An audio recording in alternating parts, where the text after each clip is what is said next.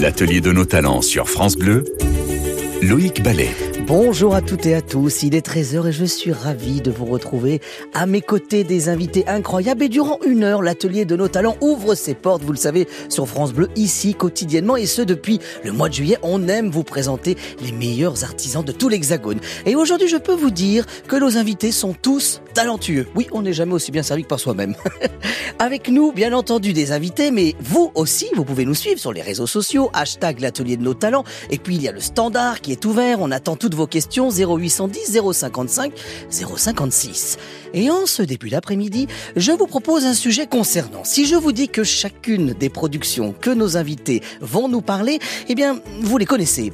Qu'on ne sait pas toujours comment les repasser, c'est vrai. Euh, que vous en portez tous sur vous jusqu'à dans vos sous-vêtements. Eh oui, vous l'avez compris, on se penche en ce début d'après-midi sur nos textiles, ceux qui nous habillent, chemises, chaussettes et autres rubans. Autour de ce micro, une chemise Frenchy, c'est possible. C'est ce que nous dira Bernadette de Saint-Jean, directrice générale des ateliers Gauthier, connue sous le nom aussi de la chemise française. Bonjour.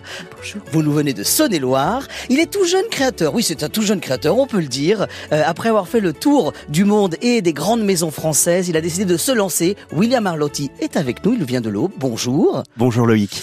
Et puis, et puis, on partira dans le berceau du ruban, la capitale mondiale du ruban, du côté de Saint-Étienne, une ville qui m'est chère. Bonjour Marie-Caroline, directrice du musée d'art et d'industrie de Saint-Étienne. Bonjour. Voilà, oui, le textile français a encore son mot à dire aujourd'hui, dans le 21e siècle. Alors oui, Yves Saint-Laurent disait s'habiller est un mode de vie. Et justement, on va se rendre compte que nos amis et nos invités aujourd'hui ont fait le choix euh, de défendre une production française, de produire en France. Et je me tourne vers vous, euh, William Arlotti, vous qui êtes créateur de mode. Vous êtes lancé il y a combien de temps? Quelques mois, non? Six mois. Six mois, donc c'est tout jeune. C'est tout jeune. C'est pour ça que je peux dire un jeune créateur. Oui, oui je suis très flatté par euh, cette idée de jeunesse. La mode est la promesse de l'éternelle jeunesse, donc je, je suis d'accord avec vous, Loïc. Alors justement, William, on peut encore produire euh, des textiles en France? Alors on peut encore euh, produire des textiles en France, on peut encore fabriquer en France. En tout cas pour euh, pour moi c'était un c'était une volonté de faire du made in France, d'avoir un atelier à Paris, d'avoir mon showroom concept store et studio de création dans l'Aube, dans la Côte des Bars en Champagne à Bar-sur-Seine. Donc euh, un pied en Champagne méridionale et puis toujours euh, mon cœur qui reste à Paris et qui me permet euh, voilà de, de fabriquer euh, du made in France avec une vision créateur avec le petit Suisse qui fait la, qui fait la différence. Vous vous avez fait le tour des, des de, de, grandes maisons, vous avez fait mille métiers dans, dans, dans, la mode et dans, dans le textile et il y a un moment où vous plaquez tout et vous vous dites non, je veux faire autrement, je veux faire les choses différemment. Euh, et à ce moment-là, est-ce que c'est compliqué d'ouvrir son atelier en France? Alors, Rien n'est simple, il faut de la, il faut de la volonté, il faut jamais lâcher prise. Euh, pour répondre à votre question, j'ai été épuisé d'un système de mode qui était trop rapide, euh, qui proposait non pas euh, deux collections par an, mais peut-être douze collections. J'ai, j'adore mon métier, j'adore créer, j'adore habiller les hommes et les femmes. Mais on courait trop. Eu, on courait trop. Mais je, je, je, voilà, c'était c'était une course en avant, c'était euh, euh, l'éternelle tendance, l'éternelle nouveauté, euh, ce qu'on peut appeler un fast fashion de luxe. Et j'ai eu besoin, en fin de compte, de mettre le processus créatif au ralenti, de proposer peut-être une garde-robe avec moins de vêtements, mais des plus belles pièces avec des belles matières. Donc c'était important d'avoir un, un, atelier en France avec des couturières qui ont la sécurité sociale, qui ont des droits, qui ont des, des congés. J'avais pas du tout envie d'aller produire à l'autre bout du monde. Et, je, et, mes clientes et mes clients sont sensibles justement au fait que euh, bah, ils lisent l'étiquette et ils savent, euh, ils savent suivre la conception du produit. Et justement, on en parlera dans, dans, dans un instant de votre manière d'appréhender et surtout de trouver justement ces textiles. Bernadette de Saint-Jean, vous, vous faites une chemise française. C'est cela.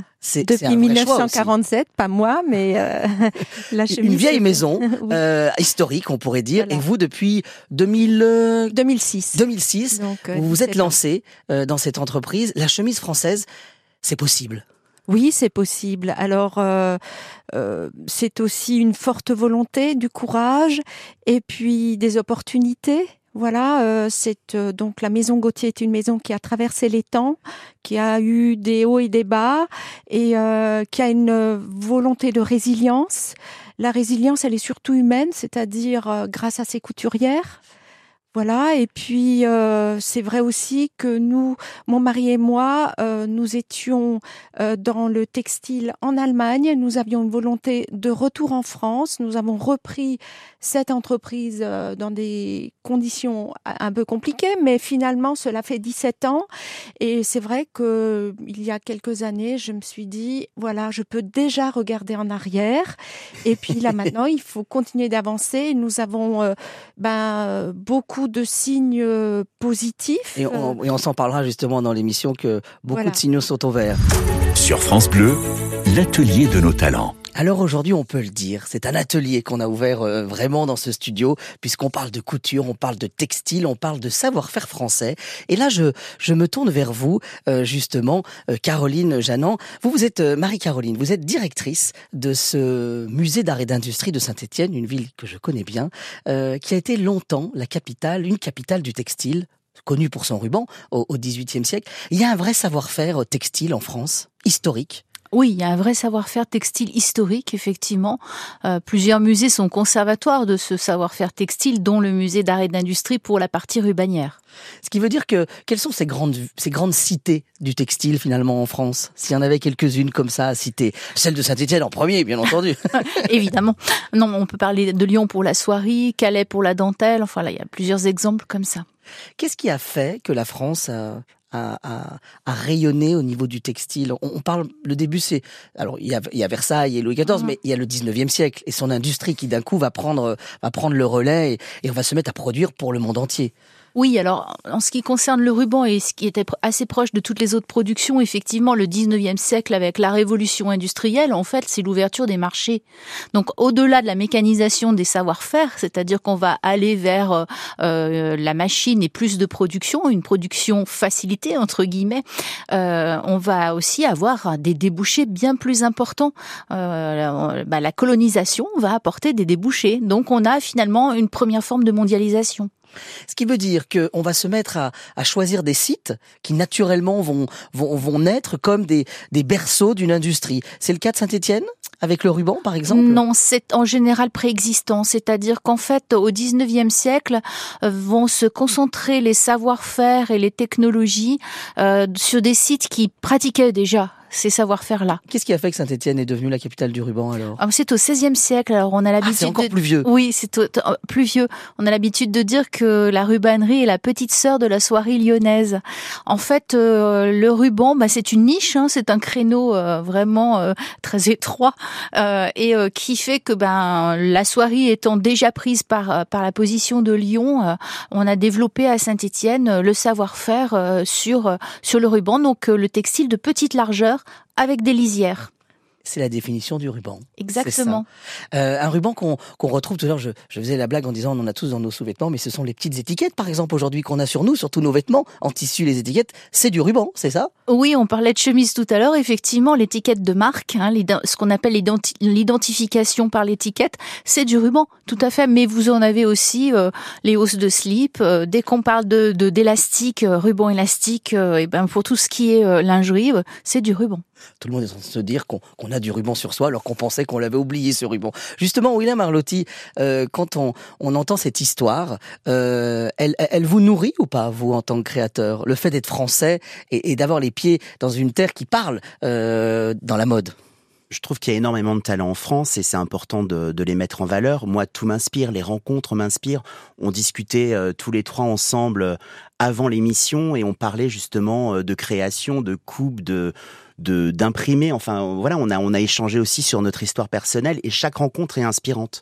Moi, je suis un peu, vous savez, comme un appareil photo qui qui mémorise dans mon esprit euh, euh, des flashs et puis ces rencontres d'aujourd'hui vont forcément me faire évoluer et me donnent déjà envie de faire euh, plein de choses créatives. Alors vous, vous avez euh, euh, deux, deux, pieds, deux jambes, une du côté de la capitale où il y a cet atelier en plein cœur de Paris, et, et, et, et l'autre pied euh, dans l'Aube. Expliquez-moi comment vous travaillez, comment vous fonctionnez. Alors, je, je suis tombé amoureux de la Côte des Bars parce qu'il y a huit ans, j'ai rencontré euh, Séverine Thévenin, qui est viticultrice, et dans un rythme de vie qui était euh, mais hyper euh, intense, j'ai décidé avec mon mari de me poser 15 jours dans la Côte des Bars. Donc, j'ai loué une maison dans son domaine et j'ai commencé à faire le domaine de nuisement, ai sur scène en passant par les coteaux, le domaine de nuisement, Landreville, toujours en passant par les coteaux. Donc j'ai cartographié la région, euh, je cueillais des murs, je me baignais dans les rivières. Je me suis dit mais voilà, ça c'est la vraie vie. Et donc vos vacances ne se sont jamais, Alors, se sont jamais arrêtées après? Les vacances ne se sont jamais arrêtées. Toujours retour dans la côte des Bars, que je, pour moi c'est un territoire d'expression. Les, les lumières du lac d'Orient, un coucher de soleil, la brume dans les vignes. Voilà, c'est aussi des sources d'inspiration. Quand je me baigne euh, dans l'Ars et que je vois ces petites libellules irisées, ça me donne envie d'avoir des, des, des effets euh, sur mes tissus. Donc je suis, je suis en, en perpétuelle inspiration. Et puis un jour, euh, euh, le, le, confinement, le Covid est passé par là et on a décidé de rénover une maison à Landreville, d'y vivre. Et puis ça correspondait aussi à mes attentes, à vouloir être ancré dans des choses plus terriennes. Donc je crée euh, mon numéro zéro, mon prototype à Bar-sur-Seine. Où là-bas il y a une boutique. Il y a une boutique showroom. Le studio est à l'étage. On va s'en parler tout à l'heure. Et, et ensuite de ce numéro zéro, d'un croquis. Euh, tout est transmis à l'atelier, les fiches techniques. Euh, on échange beaucoup avec l'équipe. On échange avec euh, ma modéliste Mélanie, ma directrice d'atelier Elisabeth. Voilà, tout. il y a une quinzaine de personnes, de petites mains en or qui qui, œuvrent à Paris. Une douzaine de personnes. Un, atelier, c'est très hiérarchisé. un coupeur, un tailleur, le façonnier, le monteur, une boutonnière, le repasseur qui est la la, la, la dernière touche hyper importante parce qu'il y a un contrôle qualité. C'est elles sont là repasser. Justement, hein. les, voilà, et, je les aime, ils sont formidables, je les embrasse, je pense qu'ils nous écoutent. L'atelier de nos talents sur France Bleu. Alors aujourd'hui, on parle de ces textiles qui nous habillent, ceux qu'on porte sur nous, et de ce textile à la française, parce qu'on aime aussi euh, cette idée-là dans l'atelier de nos talents. Alors, euh, avec vous, forcément, euh, Bernadette de Saint-Jean, je me, j'ai découvert que la chemise était, alors je savais que c'était très technique, mais qu'il y avait plein de choses à apprendre sur la chemise. Il y a différents cols déjà. Oh oui, il y en a toute une panoplie. ils ont euh, tous un nom. Ils ont tous un nom. Alors, euh, on appelle. Donc, il y a le col français qui est un col classique. D'accord. Euh, il y a le col italien qui est plus ouvert, plus écarté pour faire euh, un gros nœud de cravate. D'accord. C'est le col du duc de Windsor, par exemple. Ah oui. Et puis il y a le col anglais qui a une petite patte pour euh, resserrer le col et tenir euh, la, la, cravate bien à plat. Il y a le col. Le col Claudine, par exemple. Le col Claudine, c'est les petites filles sages. le col oui, ou c'est un col rond. actuellement, il est un peu demandé. William, qui est ici, habillé d'un bleu éclatant, un signe. voilà, forcément euh, il a un col Mao, c'est ça? Un col Mao, un col droit, un col officier aussi, alors en fonction de la hauteur, ou alors euh, s'il a juste une toute petite bande, on l'appelle aussi le sans col.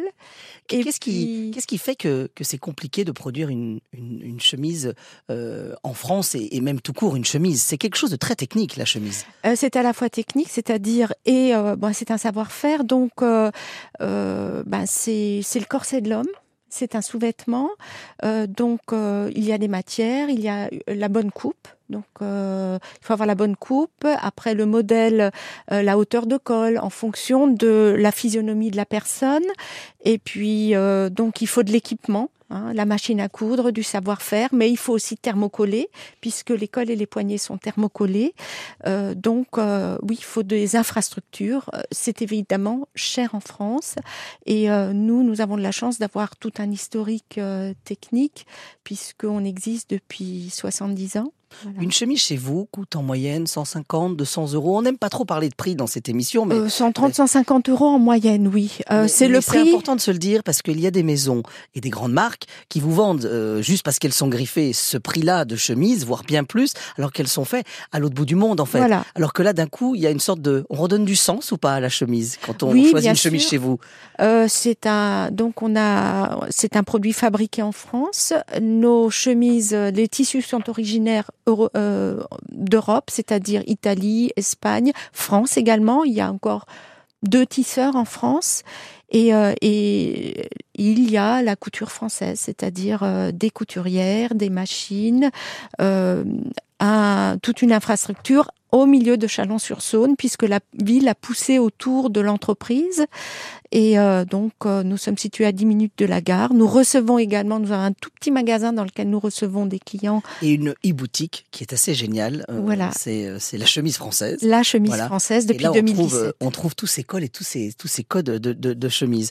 Juste, euh, Marie-Caroline, il y a des, des maisons euh, encore aujourd'hui, on parle de Saint-Etienne et de ce musée, de ce patrimoine, mais il n'est pas complètement éteint. Il y a des maisons qui produisent encore à Saint-Etienne du ruban. Oui, bien sûr, bien sûr. On a le ruban, on va dire pour la mode, hein, le ruban couture, qui existe avec des, des effets de niche, hein, comme le ruban pour la haute, cout- la haute couture, hein, avec des tout petits, euh, toutes petites quantités de production. Et puis on a euh, le ruban euh, technique, euh, que les, les sangles par exemple sont des rubans. le les- ruban médical aussi. le ruban médical qui s'est développé effectivement sur les on savoir-faire produit des, artères, alors c'est ça en fait, ou des, des, choses qu'on va nous incorporer dans notre corps qui vont Oui. reproduire notre corps, mais de Tout façon sous forme de textile en fait, c'est ça? Oui, en fait, le métier jacquard a comme possibilité de, de produire des rubans tubulaires qui ne se décrochent pas. L'atelier de nos talents sur France Bleu, Loïc Ballet. De retour dans l'atelier de nos talents et on parle de ce textile et de ces chemises, de ces rubans et de ces créations avec nos invités. Bernadette de Saint-Jean, directrice de- générale de la chemise française, cette entreprise qui du côté de Chalon-sur-Saône, en Saône-et-Loire, produit des chemises en France. Marie-Caroline, directrice du musée d'art et d'industrie de Saint-Etienne, capitale mondiale du ruban, et on s'en parlait il y a quelques instants. Et William Arlotti, créateur, justement, lancé il y a quelques mois, il est avec nous, il y en a de la chance. Lui, il est du côté de Bar-sur-Seine, dans l'Aube. Oui, c'est l'atelier nos talents, on parle de ses talents, et on se balade comme ça en France. On aime ça. Alors, on a parlé de, de ces chemises, de ce savoir-faire, de ces rubans qui sont euh, produits euh, et qui aujourd'hui ont trouvé une sorte de, de second souffle. Moi, j'aimerais avec vous, euh, William, euh, parler de cette idée que vous avez eue en vous lançant. C'est-à-dire que vous vous êtes lancé avec des codes complètement différents et déjà le tissu. Le tissu que vous allez chercher, euh, on pourrait dire qu'il est dans une seconde vie un peu. C'est ça, non? J'aime bien cette idée de sauver euh, des rouleaux, des fins de rouleaux. Alors je, je me fournis chez des dead stockers, donc Ah, c'est oulala, ça veut dire quoi Alors, ça dead stockers, euh, ce sont des, des des des revendeurs de tissus qui vont contacter euh, les maisons de, de mode et euh, ils vont leur racheter euh, leurs rouleaux. Donc moi, ça me permet d'avoir euh, 10 mètres, 20 mètres, 30 mètres, 40 mètres, 50 mètres. Et comme je suis dans un process de pièces uniques ou de toute petite série, euh, je propose euh, ma vision d'une mode qui oscille entre le Studio 54 et la New Wave, en essayant d'apporter ce petit twist qui fait la différence, de jouer sur des volumes, de casser des codes classiques, euh, d'apporter justement euh, une énergie, de la joie de vivre, euh, laisser respirer les corps. Et ces tissus, en fin de compte, je les euh, je les sauve, voilà, je les rachète. Après, je les réinterprète parce qu'il y a une. En gros, pour expliquer et pour comprendre le fonctionnement, c'est que l'industrie euh, du textile, alors on parle pas de, de, de vous, messieurs, dames, autour de ce, de ce micro, hein, on parle de la, de la très grande industrie qui produit en cadence, les très très grosses marques. En fait, on va arrêter euh, parce que ce n'est plus la mode et donc d'un coup, on va, on va jeter ou ne plus avoir besoin alors, de kilomètres de tissu. C'est ça, en gros. Là, j'ai racheté des métrages d'un rouleau de tissu. Euh, Il y a une pièce qui a été faite en prototype pour une série télé. Oui. Et puis euh, la marque s'est rendu compte que euh, ils souhaitaient pas développer la pièce, donc ils ont laissé tomber euh, le rouleau. Et donc, ce rouleau trouve une vie chez vous. Alors, il y a quand même de très beaux rouleaux, parce qu'il y a des tissus qui viennent, qui ont travaillé à un moment pour la maison Chanel ou pour d'autres très grandes maisons. Oui, alors. Euh, Je le dis moi, vous avez pas le droit de le dire. vous. je n'ai pas, euh, j'ai pas les étiquettes euh, des maisons qui ont vendu les rouleaux. Après, ma culture de la mode euh, me permet moi de les reconnaître, de reconnaître des imprimés, de reconnaître un tombé, de reconnaître un satin, une soie. Après, vous savez, dans dans la région euh, de Bar-sur-Seine, on n'est pas loin de Troyes. euh, beaucoup de mes clientes ont un passé dans la couture. Elles ont travaillé euh, dans des ateliers. Elles, savent reconnaître les matières. Moi, j'ai envie, en tout cas, de proposer un bon rapport qualité-prix avec des tissus exceptionnels et de les rendre accessibles. Euh, euh, et ça, ça se ressent. Après, le tissu d'une maison X, je ne vais pas euh, reproduire le style de cette maison X. J'ai vraiment mon style. Mon style, c'est euh, euh, des manteaux euh, robes de chambre, parce que c'est une collection que j'ai pensée pendant le confinement. J'avais beaucoup Oui. de mes amis qui étaient enfermés. Ça, il faut nous l'expliquer. Voilà. Parce que vous, nous, vous allez nous réconcilier avec euh, euh, le peignoir ou la tenue d'intérieur. Alors, ça elle, elle me disait, euh, William, euh, on est chez nous, on doit s'occuper des enfants, on doit faire du télétravail, on a euh, des vidéos euh, appels avec notre boss, on n'a plus du tout envie de s'habiller. Euh, et puis ça a commencé à, mûrir dans ma tête et je suis parti. Le cœur de ma collection, c'est le kimono. Donc il y a beaucoup de tailleurs euh, portefeuilles, toujours larges, euh, des pantalons élastiqué. Euh, euh, sur les robes, il y a des poches, mais du coup, j'ai, je suis parti sur l'idée du pyjama à porter à l'extérieur. Oui. C'est des pyjamas que j'ai fait en léopard pour voilà une femme un peu euh, sauvage qui s'affirme. Mes manteaux, je vous en ai ramené un, je vous le montrerai tout à l'heure. C'est la base, c'est une robe de chambre. Alors on peut penser à ce créateur, Paul Poiret, les années 20, on enlève le corset, mais du coup l'épaule est tombante, le manteau est un peu euh, une cape en soie lyonnaise. Et le principe, c'est que l'accessoire va faire que d'un coup, on transforme ce kimono ou, ou, ou ce peignoir euh, euh, en, en, une tenue de ville finalement. Vous avez, vous avez tout compris. Euh, vous êtes affalé dans votre canapé avec euh, mon tailleur euh, en velours et puis euh, l'ordinateur sonne. Vous ceinturez votre veste, vous rajoutez un collier et là vous êtes en mode businesswoman et votre patron n'imagine même pas que deux minutes avant vous étiez avec vos enfants en train de regarder une série. Voilà. Sur France Bleu, l'atelier de nos talents. Alors aujourd'hui, on parle de ces textiles qui nous enveloppent, qui nous habillent et qui qui changent un homme. On dit que la euh, l'habit ne, ne, fait pas le moine, mais mais quand même une chemise, ça change forcément notre posture. On est d'accord, Bernadette? Oh oui, totalement. C'est une pièce euh, d'élégance, c'est une pièce de confort. Euh, avec une chemise, vous êtes toujours habillé. Vous avez un col, des poignets. Comment les gens euh, viennent à vous? Pourquoi on choisit? Alors c'est une chemise qui effectivement est un peu plus chère que que que, que dans le prêt-à-porter classique. Euh, mais euh, c'est un vrai choix en fait quand on arrive à vous Oui, euh, c'est aujourd'hui de plus en plus, euh, grâce aussi au site internet, les gens modifient leur garde-robe pour avoir des produits fabriqués en France. Ils recherchent cela. Pourquoi? Parce que bon, ben nous offrons un produit bien élaboré dans des matières de qualité et puis adapté à votre physionomie et, et, fait en France, en Europe, euh, au niveau des matières. Donc, euh... Tout à l'heure, vous nous avez dit c'est un sous-vêtement, parce que oui. finalement cette chemise, on la porte. Euh, de cette façon-là depuis pas si longtemps que ça, en fait. Non, elle se porte euh, sur le pantalon en vêtements de dessus à peu près depuis les années 90, avant depuis depuis 3000 ans avant Jésus-Christ ah oui, en Égypte. Parce que ce sont les Égyptiens. La, la plus vieille chemise, en tout cas, Conservée, elle est égyptienne. Est égyptienne, elle est en lin. Et, euh, et puis la chemise était une, euh, au début c'était une tunique en forme de T, en une seule pièce, identique pour les hommes comme pour les femmes. Au XVe siècle, le col se rajoute. Euh, un peu avant, au Moyen Âge, les croisés ont ramené euh, la découpe manche, la manche séparée du reste du corps pour plus de confort. Et puis, euh, la chemise était blanche jusqu'en 1920-1930 où elle prend de la couleur. Mais avant, elle était blanche pour être, pouvoir être bouillie et portée à même le corps par souci d'hygiène. Ah oui, ce qui fait qu'on changeait de chemise, mais pas forcément de vêtements en fait, c'est ça en euh, Voilà, voilà. Euh, et on changeait de col. Surtout. Ah, ah ouais, oui, forcément. Tous voilà. ces cols qu'on avait en collection. Amovibles, voilà. Alors, euh, Marie-Caroline Janan, vous, euh, du côté du musée d'art et d'industrie, un, un, lieu assez formidable parce qu'on on, croise trois industries.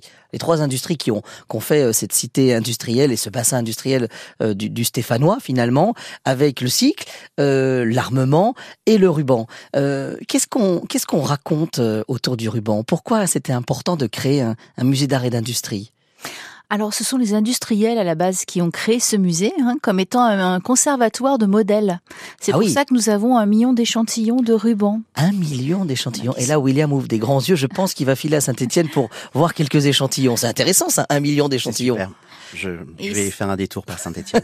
ils sont accessibles en ligne aussi. C'est ce qu'on appelle euh, les registres des prud'hommes. Donc, ils ont été numérisés. Ils sont sur, accessibles par le site internet, euh, sur le site internet de la ville, justement pour, de, pour donner envie à des créateurs de se réapproprier des modèles anciens. Ce qui veut dire que ces modèles anciens, par exemple William, passe chez vous, a accès à ces, euh, ces registres de prud'hommes, justement, où on voit tous ces, tous ces différents rubans. Comment ça se passe ensuite? Parce que c'est des rubans qui sont chez vous, mais ils sont pas produits à l'heure actuelle. Non, bah après pour la, la, mise en production, la plupart de ces rubans seraient extrêmement coûteux à refaire, ah, hein, à reproduire. Mais euh, néanmoins, il y a des entreprises qui peuvent euh, reproduire euh, les rubans anciens. Oui, oui. Quelles sont ces maisons qu'on trouve encore aujourd'hui qui travaillent avec des grandes maisons de haute couture à Alors on a la maison Fort, par exemple. On a la maison Néret aussi. Euh, Néret notamment pour les, les étiquettes, hein, qui fait, Néret qui fête ses 200 ans en 2023. Euh, on a plusieurs maisons, la maison Céram, euh, etc. Je peux pas euh, effet passe-menterie. Enfin, il y en a énormément. Enfin, il y en a beaucoup. Hein. Il y a une dizaine de maisons qui sont consacrées au ruban, on va dire, de mode, au ruban euh, d'identification comme l'étiquette, ou au ruban parce qu'on l'oublie souvent de pâtisserie. Voilà. Le ruban de pâtisserie, Bah, le ruban de l'œuf de Pâques. Tout Ah, le ruban de l'œuf de exemple. Pâques ou Non, du, de la boîte en chocolat. Exactement. Qu'il soit armé pour faire un beau nœud de ruban ou qu'il soit lisse et plat pour la boîte de chocolat. Bah, très bien, parfait. Vous êtes venu sans chocolat aujourd'hui, je crois. Sans chocolat mais avec un ruban. Ah, bon ben alors vous êtes toutes pardonnées. L'atelier de nos talents.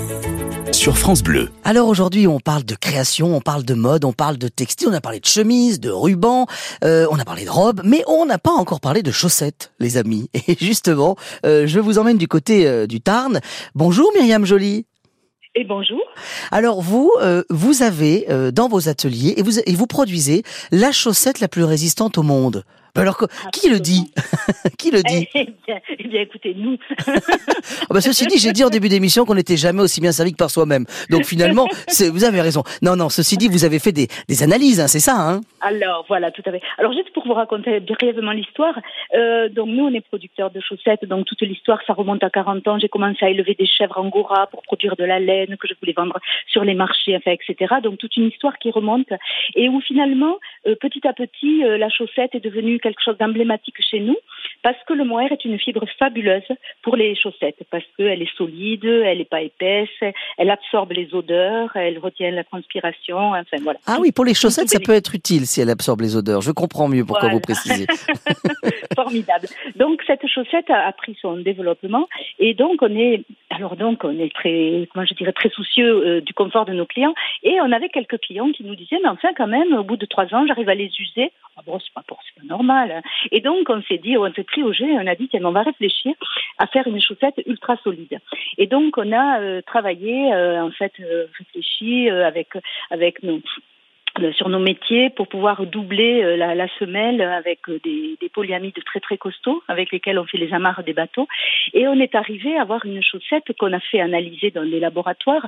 Il y a un test qui s'appelle celui de la martingale qui en fait consiste à faire marcher une chaussette euh, et au bout d'un nombre de, pas. Voilà, on mesure le nombre de pas pour arriver à l'usure. Et donc, euh, donc euh, la première fois qu'on fait analyser nos chaussettes, euh, moi j'avais demandé quels étaient les trucs, les comment je dirais les standards. les critères. Ils me disent, bon, voilà les critères, ils me disent bon normalement c'est 7000 pieds, autour de 7000 pieds. Et alors Les la vôtre les ultra solides, c'est 40 000. Alors je dis, bah, écoutez, testez sur 50. Et ils testent à 50, ils m'appellent, ils me disent, il n'y a rien. Ça veut dire qu'à Alors, je dis, 50 bah, 000 écoutez, pas, elle était toujours pas euh, usée. Et alors je leur dis, mais continuez. Et ils continuent, et ils arrivent à 100 000. J'ai dit, bon, là, on arrête. Incroyable. Voilà. Et, donc, et donc, on s'est pris au jeu.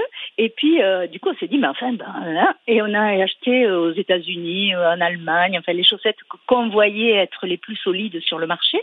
Et on les a fait analyser aussi à notre même laboratoire. Et on était meilleurs que tous. C'est pour ça qu'on dit qu'on est les chaussettes la plus solide du monde. Voilà. Alors moi j'ai envie de dire cocorico, tout simplement. Eh hein. ben ouais, bien sûr. bien sûr. Bernadette de Saint-Jean, vous les chemises, vous les, vous, vous les garantissez ou du moins vous leur donnez une espérance de vie de combien de temps à peu Alors, près vous? Nos chemises ont une durée de vie de 6 à 8 ans Ah oui, c'est lorsqu'elles sont bien traitées, c'est-à-dire au lavage euh, 30 degrés, 400 à 600 tours minute maximum. Ah oui, c'est-à-dire que moi quand je mets 2000 tours minute, Voilà. euh, ça, ça, ça vous plaît pas. Quelle violence et, et alors euh, juste euh, pour revenir sur euh, sur ces sur ces chaussettes aussi euh, que euh, elles sont faites à chaque fois. Alors vous avez toujours euh, ce travail avec la laine euh, et, et une laine locale, c'est important ça? Alors, euh, depuis, euh, euh, quand j'ai changé de métier en 2007, quand j'ai repris l'atelier qui avait fait faillite et que d'agricultrice, je suis devenue industrielle. euh, donc, euh, donc en fait, si vous voulez, j'ai arrêté l'élevage. Ce qui fait qu'aujourd'hui, je m'approvisionne euh, sur le marché euh, et que je j'aide aussi. Enfin, je, je, comment je dirais, je, je prends du mohair chez des éleveurs, j'aide des éleveurs à s'installer en produisant du mohair en France. Mais l'essentiel du mohair vient d'ailleurs, hein, actuellement. Et, et donc, parce qu'aujourd'hui, on est 50 à l'atelier, Donc voilà. Ah oui, quand même. quand même- oui, voilà.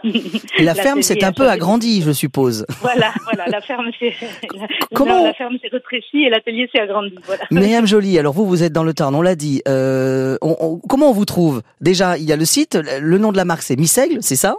Voilà, tout à fait. www.missegle.com. Eh bien voilà. Voilà. et puis sur les réseaux sociaux aussi, et puis on, on- si on passe par Voilà. le Tarn, on, on vient vous voir. Ah oui. Ah, Avec nous, on plaisir. adore ça. On reçoit les gens, on fait visiter l'atelier. C'est très, très important pour nous. Donc, on est à côté de Castres, à 5 km de Castres, sur la route de la Cône. Eh ben Voilà. c'est parfait. Alors euh, moi je vous dis, moi je vous dis à bientôt. Et puis vous, euh, vous nous écoutez sur France Bleu jusqu'à la fin de l'émission hein, quand même. hein. Ben voilà, tout à fait. Sur France Bleu, l'atelier de nos talents. Alors oui, on arrive à la fin de cette émission, mais euh, l'atelier va rester ouvert. Bien entendu, vous pourrez suivre toute l'actualité de nos, nos invités sur les réseaux sociaux. Alors justement, euh, moi j'aimerais qu'on qu'on- qu'on se parle, euh, William Arlotti, euh, comment on vient jusqu'à vous si on veut vous rencontrer? Déjà, il y a la boutique, c'est ça, c'est important de venir à la boutique. Alors je fonctionne euh, peut-être à contre-courant, en tout cas avec ma manière. La boutique se trouve au 120 Grande Rue de la Résistance à Bar-sur-Seine. C'est une boutique euh, qui est comme une petite robe noire, comme un gant retourné, comme une chambre euh, photographique. Voilà, tout est noir pour révéler euh, mon univers. J'ai une accumulation de portes. On a l'impression d'être dans une loge d'artistes ou dans un studio photo. Et, euh, et c'est là où je, je propose justement euh, ces créations en série limitée, ces pièces uniques. Vous dites Et- à contre-courant, pourquoi en fait? Parce que je trouve que euh, c'était important pour moi. Alors il faut savoir que je crée les vêtements, mais je suis aussi présent pour conseiller mes clients et mes clientes. C'est aussi un lieu de vie où on échange, où on parle. Euh, Une fois par mois, je, je crée un événement où je fais une performance, je fais des croquis de mode en live. On déguste avec modération quelques flûtes de champagne. Voilà, on, se retrouve. C'est important de se reconnecter. Et euh, j'ai beaucoup. euh, euh, je fonctionne un peu à l'ancienne, si vous voulez. Donc on vient dans mon univers, euh, on prend son temps, on essaye, euh, euh, on, on est habité par le vêtement, on découvre des nouveaux volumes.